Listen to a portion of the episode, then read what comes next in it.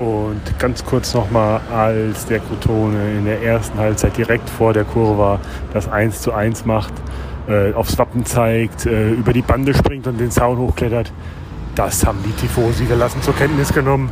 Da sind die ruhig geblieben. Ne? Messa fuori, c'è Pirlo, Pirlo, Pirlo, ancora Pirlo di tacco, tiro! Una sassata del capitano, sassata del capitano questa volta non l'ha potuto! Serie Amore, der Italien Fußball Podcast mit Mario Rica und Mario Seuke.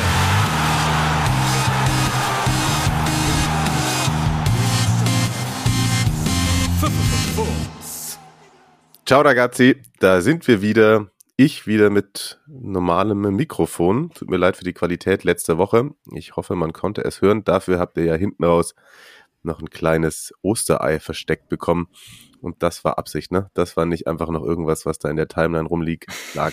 Die, die, die 20 Minuten, die wir da dem Hoster in den Rachen geschmissen haben, die haben sich gelohnt. Aber deswegen habe ich es euch jetzt hier nochmal in voller Gänze vorne hingepackt. MC Rika hat den, den Hidden Track auf jeden Fall aufgenommen. genau. Und habt ihn auch schon gehört. Marius Seuke ist auch wieder mit von der Partie, so wie es sein soll. Jetzt moin an dieser Stelle. Grüße. Wir machen es heute wieder bisschen schneller und bisschen schmutziger eventuell. Mal gucken. Mal gucken. Wir äh, rollen durch den Spieltag, was mir letzte Woche auch total ähm, misslungen ist, noch Grüße auszurichten, die ich unbedingt loswerden wollte.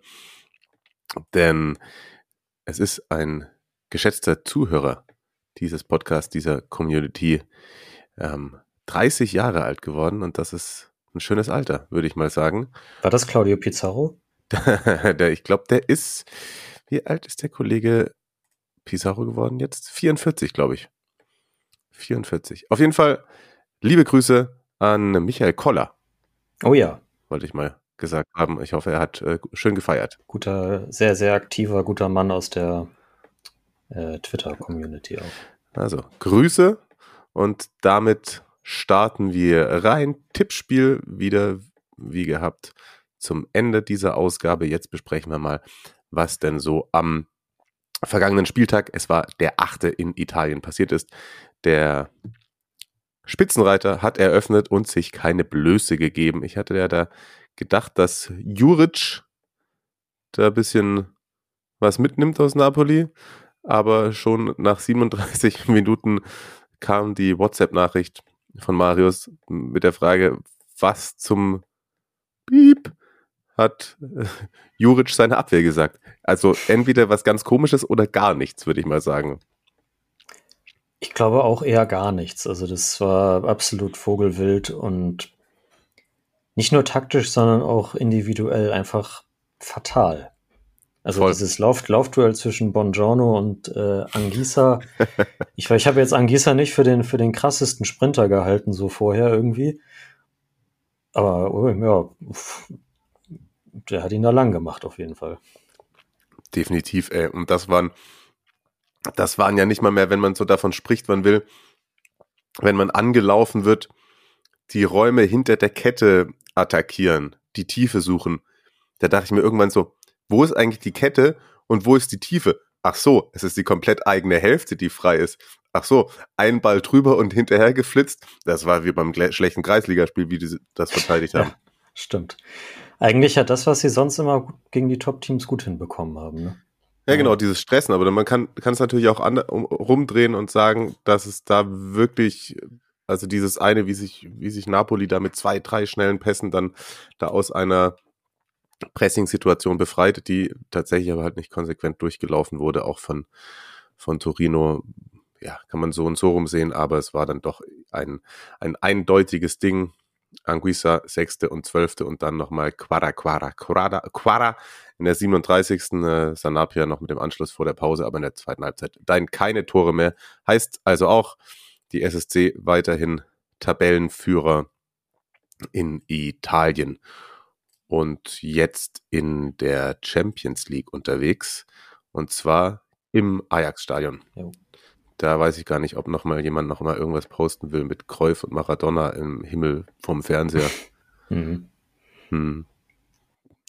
Naja, Haben wir was sonst noch gerade bei Napoli? Äh, ich will einmal kurz herausheben, Meret. Vielleicht die beste Phase seiner Karriere bislang gerade. Konstant, gut. Steht dem restlichen Team in sonst nichts nach, wie ich finde. Größtenteils, ja, würde ich zustimmen. Und Torino, ah, dreimal in Folge ist verloren, ne? Also. Ja, der gute Saisonstart ist auf jeden Fall dahin. Aber gut, wenn man das so im Wechsel macht, dann landet man halt irgendwo im Mittelfeld, ne? Das stimmt. 7 zu 10 Tore, 10 Punkte, Platz 10. Als nächstes ein Heimspiel gegen Empoli, auf die wir gleich auch noch zu sprechen kommen. Napoli nach der Königsklasse dann bei Cremonese unterwegs, wobei das Champions League-Spiel tatsächlich natürlich auch ein, ein wichtiges jetzt ist, wenn man sich da die Gruppe und die Tabellenkonstellation anschaut, dann wäre ein Auswärtsdreier bei Ajax der dritte Sieg. Das wäre dann schon, schon recht ordentlich mit neun Punkten in die Halbzeit der Vorrunde zu gehen. Da bist du, bist du ja schon fast durch, ne? Also dann brauchst du ja nur noch zwei vielleicht. Ja, stimmt. Und klar, aber aus Ajax-Sicht, die ja davor da beim Auswärtsspiel bei Liverpool auch gar nicht so verkehrt waren, auch eine sehr wichtige Partie. Spannend das alles. Schauen wir weiter. Das absolute Topspiel gab es zwischen Inzaghi und Mourinho. Ähm, Inter verliert gegen die Roma. Das hat mir zwischendurch ja Carsten Fuß ein bisschen leid, der sich die ganze Zeit während dem Spiel gefragt hat, wo ist eigentlich Jose? Wir haben es danach gesehen. Der hat sich, der hat sich in einem, sagen wir mal, zurückhaltend, bodenständig ausgestatteten Van vor dem Stadion das Spielchen angeguckt. Und finde, er sah bei so Selfie-Kameras sich direkt vor die Fresse halten, das sollte er nochmal überlegen. Das sah, ich finde, er sah schon in manchen Situationen ein bisschen stilvoller aus, aber es war halt wieder ein Mu Original. Und dann hat er sich da noch, noch vom San Siro äh, ja, die drei Punkte schmecken lassen. Ich weiß, es ist gleich auch ein bisschen Insagi in Frage Stelltime. Lass uns einmal aber kurz auf, auf die Roma gucken. Ich finde gerade kurz bevor sie den Gegentreffer durch mit Di Marco bekommen haben, waren sie eigentlich nach anfänglichen Schwierigkeiten relativ gut dran und hatten, man hatte fast das Gefühl, ah ja, da hat Mourinho Inzaghi ein bisschen ausgecoacht, also dann dreht sich's und trotzdem kommen sie dann über Baller noch vor der Pause zum Ausgleich und Smalling macht dann eine Viertelstunde vor Schluss den Treffer. Ich bin mir bei aus Romas Sicht tatsächlich nicht komplett sicher, wie viel ich aus diesem Spiel insgesamt mitnehmen würde, außer die Euphorie, da mal wieder ein Spitzenspiel gewonnen zu haben. Und an der Stelle, weil das Carsten Fuß auch gesagt hat und Marco sich drüber aufgeregt hat, weil man ja letztens mal wie gegen Lazio gewonnen hätte, da wollte ich mal nur mal kurz sagen, wie oft haben wir mit Markus hier drüber gesprochen, dass die Roma keine Spitzenspiele gewinnt? Also ich finde, das ist tatsächlich legitim zu sagen, dass es eine Seltenheit ist, dass die Roma Spitzenspiele gewinnt, oder? Na klar, auf jeden Fall. Und aber jetzt nach äh, so 15 Monaten Mourinho ist das, äh, das, das, das Treatment angekommen in den Köpfen, vielleicht. Das definitiv. Klar, sie hatten auch Spielglück auf ihrer Seite in der Partie. Aber es ist dann halt mal so eine Partie, die dann nicht verloren geht, wie das vielleicht noch zum Beispiel gegen Juve letzte Saison der Fall war, als man da das noch abgeschenkt hat. Er hat es ja auch, also taktisch auch durchaus mit dem einen oder anderen Kniff dann irgendwie gemacht, halt Abraham am Anfang erstmal rauszulassen und das Mittelfeld ganz, ganz dicht zu machen und so. Also ich finde da, die sind auch, die sind klar, kannst dich am Ende auch nicht beschweren, wenn Inter das 2-2 noch macht oder so, ne? Aber das, die sind schon taktisch richtig gut eingestellt gewesen und dann geht das so auch in Ordnung. Also nicht hoch verdient, aber schon verdient. So. Ja.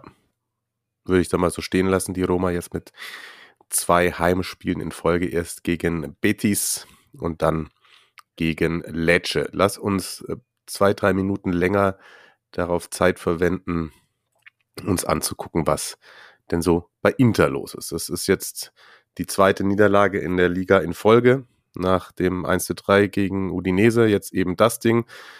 Ja, sie hatten noch gute Chancen und das ist jetzt vielleicht nicht das Spiel, das ultimativ alles widerspiegelt, was da in den vergangenen Wochen falsch gelaufen ist, aber es dann trotzdem eben ein, ein wichtiges, dass man, dass man vor den eigenen Fans gegen AS verliert und ich würde noch nicht sagen, der Stuhl wackelt gehörig bei, bei Insagi, aber das ist, läuft gerade alles nicht so in die richtige Richtung. Ich finde, Carsten hat das eigentlich auch ganz gut zusammengefasst. Inter hat voll kein schlechtes Spiel gemacht.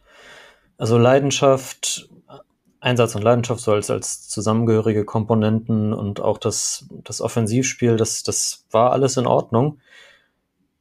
Nur fangen die sich halt, und das zieht sich ja schon durch die gesamte Saison, in solchen Phasen dann immer Gegentore. Und das kriegen sie irgendwie, also ich glaube, Inter hat letzte Saison die beste Defensive der Liga, kann das sein? Und jetzt haben sie schon viele Gegentore kassiert. Ich habe die Zahl jetzt gerade nicht vor Augen, aber irgendwie, keine Ahnung, müssen schon gefühlt mindestens 50 Prozent der Gesamtgegentore der letzten Saison gewesen sein. Und ich glaube, das ist, was äh, der Mannschaft im Moment am massivsten abgeht. Halt der gesamte Defensivverbund ist total instabil. Ähm, De Frey ist schon lange nicht mehr das, was er mal war. Skriniar ist mit dem Kopf gefühlt entweder bei den Verhandlungen zu seinem neuen Nettogehalt oder halt eben bei den Verhandlungen in Paris. Und ja, Bastoni alleine kann dann die, die Kohlen halt auch nicht aus dem Feuer holen, so. Und ich weiß nicht, wie Inzaghi das hinkriegen möchte, hinkriegen kann, aber das äh, ist das, woran am meisten gearbeitet werden muss. Plus natürlich auch, dass Lautaro schon wieder seit sechs Spielen ohne Tor ist. Hm. Ja, kommt einiges zusammen und Thomas Hörner hat es ja auch mal schon mal angesprochen, sich drüber aufgeregt. Das habe ich ja noch mal was gelesen, dass man sich eigentlich sogar schon mit Dybala einig war, aber Inzaghi sich so krass für Korea ausgesprochen hat. Gab es dann nochmal irgendwie so ein Rumor, was ja genau da in die These belegt, die Thomas bei uns im Podcast auch angesprochen hatte, worüber er sich auch eben zu Recht ein bisschen aufgeregt hat. Ne? Also das ist, da, da wurden an mehreren Enden des Tisches, glaube ich, um, falsche oder nicht ganz optimale Entscheidungen getroffen, personell gesehen, auch im Vorfeld der Saison.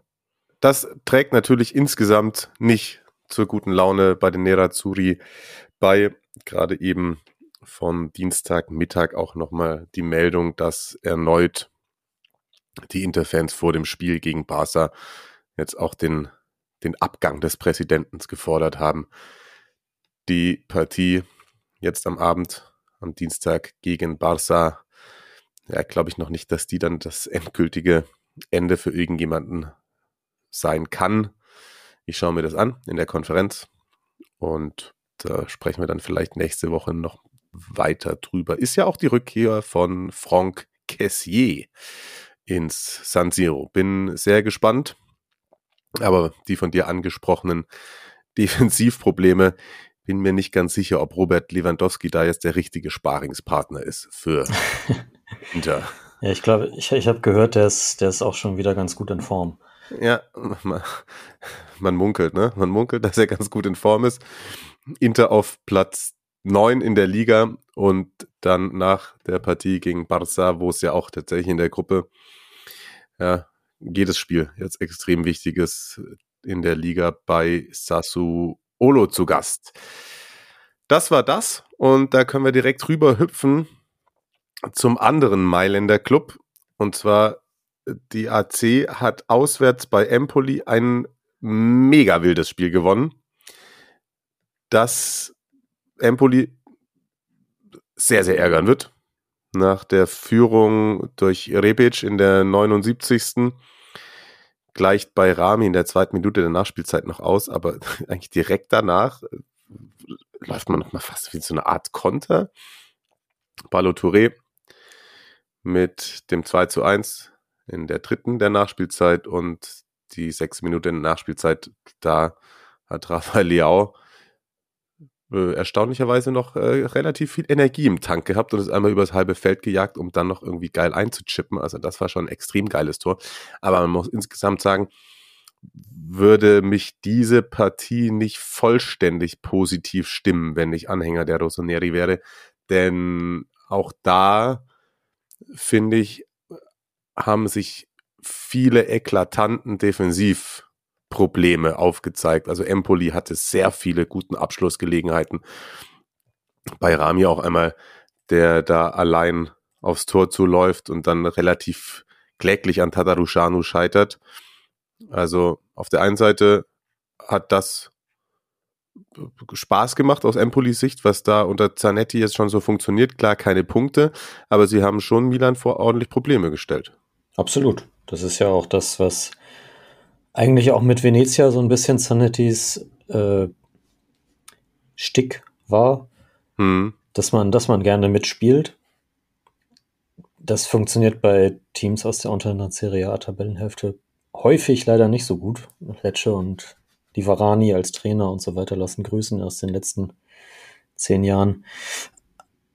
Aber vielleicht, also ich meine, wir haben ja, glaube ich, auch beide Empoli als Absteiger getippt, aber vielleicht äh, ist das ja, wenn sich jetzt die Mannschaft, die ja auch sehr äh, umgebaut wurde, sich so ein bisschen findet, etwas, an dem man sich so hochziehen kann und dadurch eben auch dann in den, in den ähm, Spielen gegen die direkte Konkurrenz halt dann auch mal die Punkte einfährt. Jo, und aus Milan-Sicht, klar, die drei Punkte, aber ich habe es gesagt, es, läuft nicht alles rund, es immer wieder Ausfälle, Verletzungssorgen. Ja, das ist auch schon wieder echt, ich glaube, wir haben das ja letzte Woche auch schon gesagt, das ist im Moment echt, echt heftig irgendwie, ne? Also muss, so viel Pech muss man erstmal haben. Voll. Und dafür stehen sie tatsächlich, finde ich, mit 17 Zählern Rang 5, 3 hinter Napoli, äh, ist das noch schwer in Ordnung. Voll, ja, auf jeden Fall. Am Mittwoch dann die Auswärtspartie für Pioli und sein Team in London bei Chelsea. Da tatsächlich ist man ja Tabellenführer mit vier Zählern in der Gruppe E. Aber ich glaube, Chelsea jetzt auch nach dem Trainerwechsel und nur ein Zähler aus den ersten zwei Spielen wird ihnen da das Leben nicht gerade leicht machen. Danach empfängt man Juventus und dann ist auch schon das nächste Spiel wieder gegen Chelsea in San Siro. Also auch recht wichtige Wochen und da kommt natürlich die Personaldecke gerade nicht wirklich kuschelig daher aus Sicht der Mailänder. Das hast du schön gesagt. Wir, wir fliegen heute so durch, aber das ist, finde ich, finde ich mal ganz okay. Kriegt ihr so ein Quick Update, weil es ist ja auch schon gleich wieder Champions League angesagt. Lazio gewinnt 4 zu 0 gegen Spezia. Tiro Immobile verknallt einen Elfmeter, aber ansonsten dann trotzdem die Sari-Offensive nicht zu stoppen von La Spezia. Zaccagni trifft. Romagnoli macht ein sehr, sehr schönes Tor. In der Tat. Hat mir ein bisschen zu enthusiastisch das Lazio-Wappen geküsst für meinen Geschmack, aber jeder Er ist aber tatsächlich, also auch wenn er aus der Roma-Jugend kommt, ist er bekannt dafür, Lazio-Fan auch als Kind gewesen zu sein. Okay, dann darf er das machen. Dann soll er das machen. Milinkovic Savic noch mit zwei schönen Toren im zweiten Abschnitt, der mal wieder zeigt, was er so im Füßchen hat, muss ich sagen. Also SMS, wenn der mal konstant über eine ganze Saison abliefern würde, dann äh, wäre der noch in ganz anderen Sphären zu finden, meine ich. Aber klammheimlich, und wir haben es ja schon gesagt, also das funktioniert unter Sari ganz gut, würde ich mal sagen. Ja, eigentlich äh, tritt genau das, äh, da können wir uns ja auch mal selbst auf die. Boah, jetzt hast du gerade so einen schnellen Forward-Dings gehabt. Ich sag einfach nochmal. Ja. Ich finde, da, da können wir uns auch mal selbst auf die Schulter klopfen. Das haben wir so ein bisschen, so ein bisschen prognostiziert in der Saisonvorschau, dass so das zweite Jahr unter Sari, da hat er seinen Kader jetzt so, wie er ihn braucht, hat die Mannschaft ein Jahr lang darauf eingestellt und ja, ich finde auch, dass das sehr, sehr gut funktioniert und Lazio wird da auf jeden Fall so um die Plätze drei, vier, fünf, glaube ich, bis zum Schluss ganz guten Wörtchen mitreden. Jo, drei Siege in Folge mit 10 zu 0 Toren. Formkurve auf jeden Fall positiv. Kann man zumindest für die letzten zwei Partien dann auch von Sassuolo behaupten. Spezia müssen wir jetzt irgendwie nicht weiter drauf eingehen, ne? Die sind 8 Zähler, Platz 12, ja, passt erstmal. Kommen wir auch Da ist alles in dazu. Ja, die spielen Ja, ja.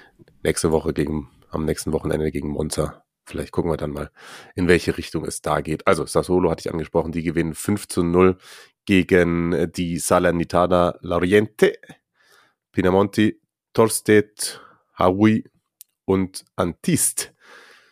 Ganz genau. Hattet ihr alle auf dem Schirm, die Namen, ne? Muss, hallo, ich, also bitte. Äh, absolut erwähnenswert in dem Fall, dass es das erste von einer Schiedsrichterin geleitete Spiel in der Serie A war. Maria Solle Ferrieri Caputi. Ja, die habe ich schon mal in der ersten Coppa-Runde beobachtet, als Ah, ja. sie Samp gepfiffen hatte, meine ich. Achso, das war dieses Spiel, ja. Genau, da wurde es ein bisschen wild, da machte sie auf mich nicht den besten Eindruck in der Partie jetzt. Aber ähm, absolut alles im Griff gehabt. Ich noch ein Wort zu Lauriente, der mir sehr gut gefallen hat. Kannte ich vorher gar nicht, äh, als er gekommen ist aus Lorient, aber hat immerhin 10 Millionen Euro Ablöse gekostet. Also da hat sich die Scouting-Abteilung sicherlich schon was bei gedacht und die ist, hat ja bei Sassuolo schon oft richtig gelegen. Mhm. Der ist einfach nach der WM 98 geboren und trotzdem schon 23. Das sind dann immer so, Hör auf. ja, genau. Aber das war mal wieder ein klassisches Sassuolo-Spiel, würde ich sagen. Tatsächlich, warte mal, das hatte ich mir aufgeschrieben, das, genau, der höchste Sieg der Vereinsgeschichte. Zumindest im, im Profifußball, gleich auf mit äh, einem ebenfalls 15-0 gegen Genua 2019-20 und einmal in der Serie B gegen Cesena 2012-13. Okay, ah, krass. Okay, das hätte ich jetzt äh, so nicht erwartet. Und bei Salerno muss man tatsächlich sagen, nach dem Sieg Ende August gegen Sampdoria, fünf Spiele, drei Pünktchen. Ja, da ist dann vielleicht doch auch die Magic so ein wenig vorbei. Mal gucken, mal gucken. Noch haben sie, noch haben sie zwei Punkte Vorsprung auf Hellas. Genau, und gegen die spielen sie am nächsten Wochenende. Das wusste ich natürlich. Sassuolo, das habt ihr gerade eben schon gehört, wenn ihr aufmerksam wart. Die empfangen dann Inter. Gehen wir weiter. Das kann ich mir jetzt nicht verkneifen. Passend zur politischen Lage in Italien kommt das Berlusconi-Team langsam ins Rollen. Autsch. Gewinnt 3 zu 0 bei Sampdoria. Über die können wir gleich noch sprechen. Erstmal ganz kurz.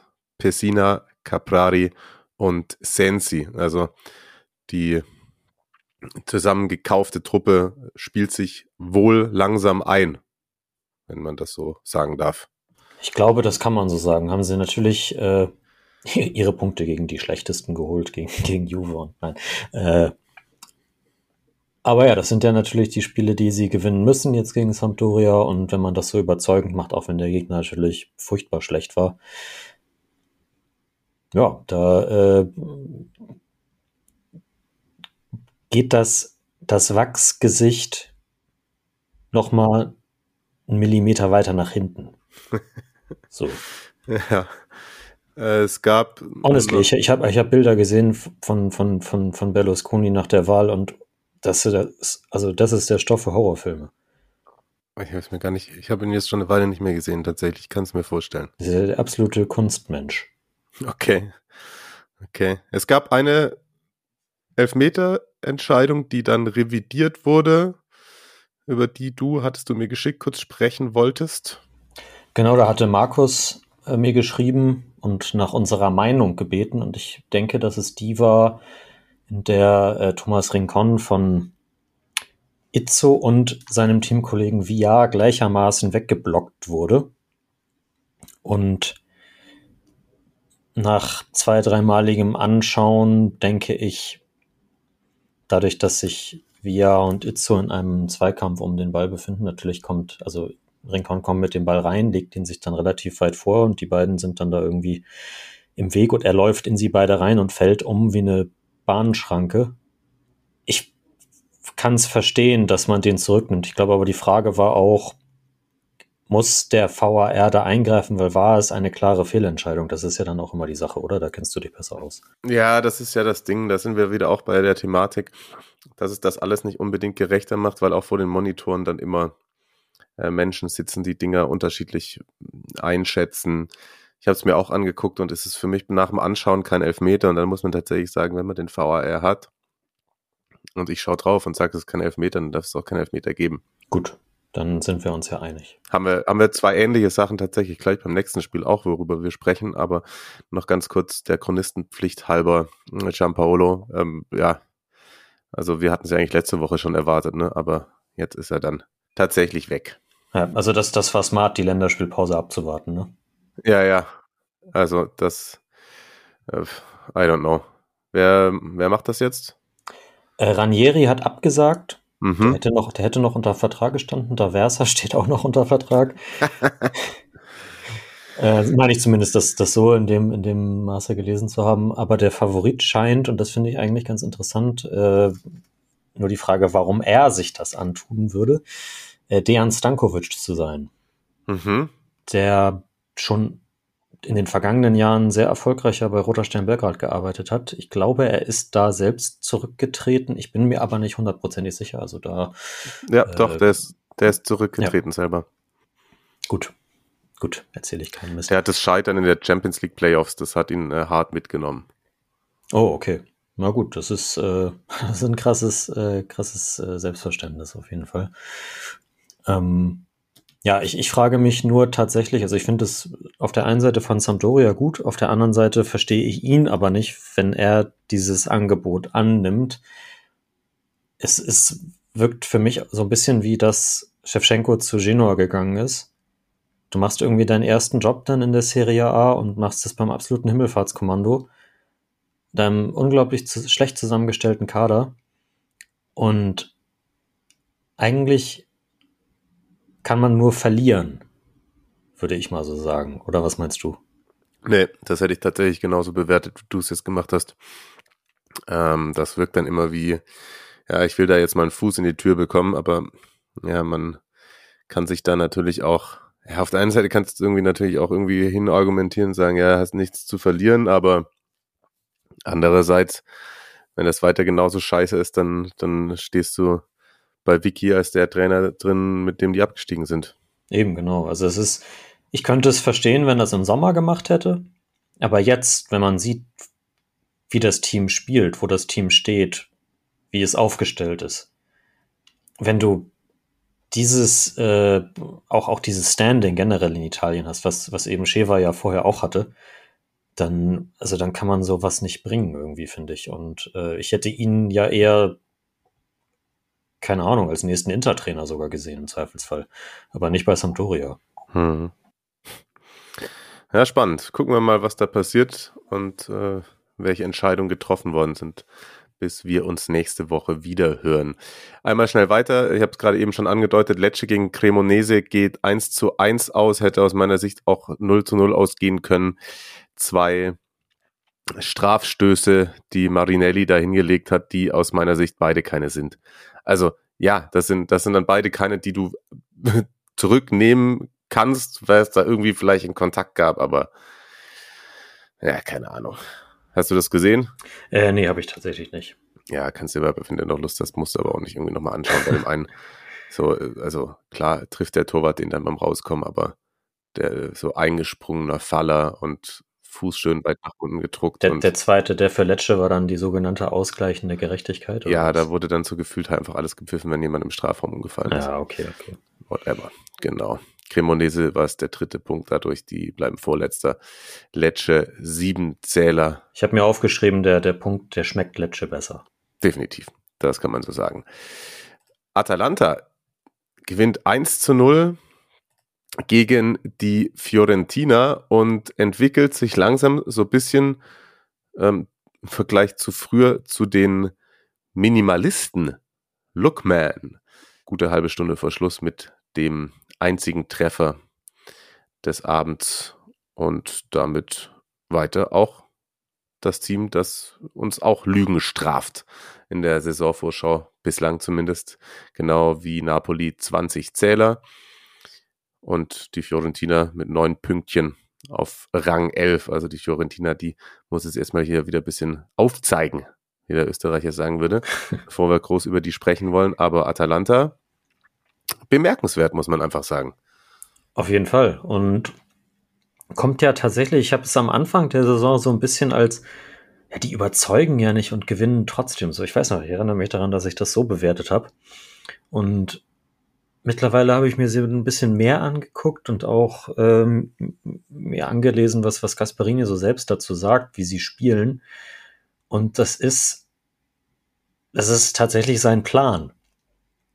Also Atalanta spielt die Saison einfach taktisch gesehen kein, nicht mehr diesen Hurra-Fußball, nicht mehr dieses ungebändigte Pressing nach vorne, sondern wesentlich defensiver, wesentlich abwartender, weil sie wissen, dass gerade auch durch den Wegfall, den kompletten Wegfall jetzt von, von, von Josep Ilicic und den Verletzungsproblemen bei Duvan Zapata und den Formproblemen bei Luis Muriel, dass vorne eben diese Durchschlagskraft, die sie vorher hatten, nicht mehr so gegeben ist. Also natürlich sagt, äh, Gas, stellt Gasperini sich nicht hin und sagt, ja, Muriel ist, ist, ja, ist, ist ja mittlerweile schlecht, deswegen können wir nicht mehr so offensiv spielen.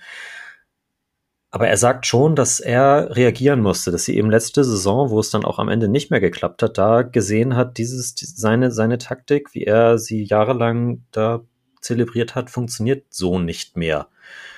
Und ja, so, es, es, es läuft. Also auch mit der, mit der blutjungen Defensive mit Okoli und Scalvini, das äh, trotzdem, ja, das ist jetzt eigentlich so ein bisschen das neue Prunkstück bei Atalanta vielleicht. Hm, ja. Ist auf jeden Fall spannend zu beobachten und kann man ja auch einfach mal eingestehen, dass man da vielleicht daneben lag. Mal gucken. Acht Spiele sind gespielt. Schauen wir, was das alles noch mit sich bringt. Ganz kurz, ganz schnell. Juventus 3 zu 0 gegen Bologna. Jetzt steht natürlich wieder Jesny zwischen den Pfosten. Ich verstehe es nicht. Julian im Übrigen zum Beispiel auch nicht. Perin wieder nur auf der Bank. Kostic mit seinem ersten Treffer für La Juve in der ersten Halbzeit und dann noch Vlaovic und Milik in der zweiten Hälfte. Bologna hatte da nicht wirklich was entgegenzusetzen, muss man auch sagen. Das hat jetzt dann einfach mal auch vom Ergebnis her und vom Spiel weitestgehend gepasst. Ich würde äh, einen Spieler herausheben ja, wollen. Voll. Das, das äh, wäre, bin gespannt, ob du auch den meinst. Oder zumindest das mit dem nicht entgegenzusetzen. Ich bei dem Spieler meine ich ähm, Arkadiusz Milik. Total. Also ich, ich meinte mit dem entgegenzusetzen äh, tatsächlich, weil das hat Thiago Motta auch so quasi schicksalsergeben nach dem Spiel zugegeben, dass äh, ja, dass man sein, sein, was er möchte, hat die Mannschaft noch nicht internalisiert und äh, deswegen wäre die Niederlage völlig verdient gewesen. Ja, und Milik läuft nach hinten, läuft nach vorne, schafft Räume, macht selber noch das Tor, hervorragend. Weiß, äh, ich kann vor der zweiten Kreuzbandriss-Saison, glaube ich, bei Napoli war das. Da habe ich schon mal immer mhm. öfter gesagt, der ist, der, der ist schon ein richtig, richtig guter und der wird noch kommen, aber der hatte irgendwie oft Pech und so. Aber der lässt jetzt schon immer wieder aufblitzen, was ich auch schon vor paar Jährchen in ihm gesehen habe. Und er ist irgendwie auf jeden Fall, ich weiß nicht, ob das Thomas auch gesagt hat, aber Milik ist auf jeden Fall so der bessere Backup inzwischen als äh, zum Beispiel Ceco, würde ich mal sagen. Also Milik ähm, macht mir persönlich Spaß. Ja, ich glaube, glaube auch, dass er das gesagt hat. Ja, und also wenn man, wenn man solche, solche Dinger knipst, wie da jetzt das, das 3 zu 0, ja, was soll man da, was soll man da entgegensetzen? Und ich finde auch, dass er, er, er harmoniert auf der einen Seite gut mit Vlaovic, er ist aber auch eben, wenn, wenn, wenn man, wenn man nicht mit zwei Stürmern, wenn Allegri nicht mit zwei Stürmern spielt, wenn er dann reinkommt für Vlaovic, dann bringt er dem Spiel auch noch mal mehr irgendwie, also jetzt nicht mehr als Vlaovic, aber er bringt dem Spiel dann etwas und das ist kein so krasser Leistungsabfall. Und ähm, wir haben ja so ein bisschen gesagt, oh, ist das die richtige Entscheidung, auf Depay zu verzichten und ihn zu holen dafür, eben auch mit Hinblick auf die Verletzungshistorie. Aber bisher ist das ein guter Griff gewesen. Ich möchte jetzt nicht wegen dieses Spiels irgendwie Juve jetzt wieder auf ein Podest erheben. Also da ist die, das, die Talsohle, glaube ich, noch nicht komplett durchschritten. Aber sie zeigen zumindest, dass sie auch noch nicht völlig tot sind. So. So ist es. Und dann könnten sie ja auch mit einem Sieg zum Beispiel über Milan jetzt am nächsten Wochenende wieder richtig hinspringen. Aber du sagst es ja auch, Bologna. Ein Zähler vor den Abstiegsrängen. Vielleicht ist auch nicht der Gradmesser unbedingt. Aber Chiesa auch vielleicht schon bald wieder zurück. Habe ich zumindest lächelnd schon auf dem Trainingsplatz wieder die Runden drehen sehen. Oh ja. Und oh ja.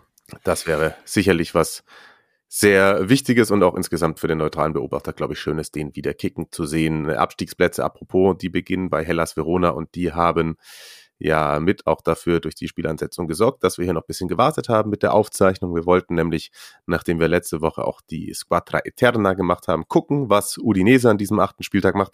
Und die gewinnen tatsächlich nach Rückstand noch durch einen ganz, ganz späten Treffer, vorbereitet durch Samacic Biol, in der 93. bei Hellas zum 2 zu 1.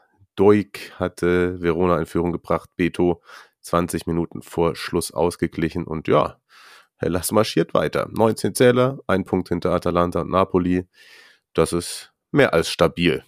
Und am nächsten Spieltag dann Atalanta zu Gast in Udine. Das ist ein Spielchen, das kann man sich bestimmt mal reinziehen, würde ich sagen. Kann und sollte. Kann und sollte. Mach das mal. Was man sich auch noch reinziehen kann. ich war, äh, da kann man mich auch mal sehen. Ich weiß nicht, ob das so lohnenswert ist, aber äh, ich war zu Gast, da das, wenn ich wieder den, den, den Bogen zurückschlagen zu äh, Juve. Ich war zu mhm. Gast bei der werten Tiziana Höll bei YouTube Vielleicht kannst du das auch, äh, den, den Link dazu auch irgendwie in die sogenannten Show Notes verlinken. Jetzt habe ich schon wieder sogenannten gesagt, das reicht jetzt für heute. Ähm, ja, da ging es um, um Juve und natürlich haben sie, nachdem wir da sehr kritisch waren, das nächste Spiel äh, souverän gewonnen. Das ist ja logisch. Aber ich glaube, das, äh, das kann man sich trotzdem noch mal reinziehen. Definitiv. See- und Hörempfehlung habe ich mir auch schon angeschaut, mein Lieber. Da solltet ihr auf jeden Fall mal reingehen. Ihr solltet auch reingehen, bevor der nächste Spieltag ansteht, in die Tippabgabe. Da haben gleich drei dieses Wochenende sehr gut performt. Pipino 25 Punkte, genauso wie Flo 330 und Nicolo Barilla. Ich habe 17 Zähler gemacht. Ich habe jetzt leider noch nicht recherchiert, wer genau die gleichen Ergebnisse wie ich gemacht hat, die ich ja einfach das letzte Mal gesagt habe. 17 äh, Punkte sind an diesem Spieltag trotzdem äh, reichen für einen Platz nach hinten rutschen, weil andere so gut waren. Ich weiß nicht, wo treibst du dich gerade rum? Ich finde dich nicht. Also ich habe 22 geholt tatsächlich. Okay. Und stehst auf welchem Platz?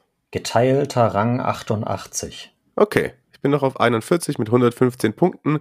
Die Führung hält Ilicic 72 nach wie vor mit 137 Punkten in eine starke Leistung. Vergesst ihr nicht zu tippen fürs nächste Wochenende. Ich muss gerade einmal sagen, ich hoffe, man hört es nachher nicht. Ich hoffe, es ist alles aus. Ich raste aus. Mein WLAN ist wirklich eine Vollkatastrophe. Ich glaube, diese Folge wurde insgesamt vier oder fünfmal unterbrochen. Jetzt haben wir sie, glaube ich, aber so im Kasten ungefähr und machen hier auch schnell zu Ende, denn Marius ist jetzt gleich auch noch in der Liga-Tour beim Rasenfunk beim Kollegen Max Jakob Ost am Start. Wenn das online geht, da könnt ihr mal auf den Rasenfunkkanälen auch reingucken. Auch immer sehr, sehr hörenswert. Bin gespannt, was du da heute alles so anpreisen wirst, mein Lieber. Tja, das äh, spoilere ich jetzt nicht, aber vielleicht ist es Udinese. sehr gut. Dann wünsche ich euch erstmal eine schöne Woche mit Champions League, wenn ihr denn mögt. Du bleib gesund, viel Spaß gleich beim Rasenfunk und nächste Woche. Ich habe mir den Spielplan gar nicht angeguckt. Bislang gibt es dann auch wieder ein Montagsspiel. Es gibt ein Montagsspiel. Das ist die Fiorentina gegen Lazio. Mal sehen, ob wir auf die Partie warten mögen oder nicht. Wir halten euch über die üblichen Kanäle auf dem Laufenden. Bleibt gesund und danke fürs Zuhören. Tschüss. Macht es gut.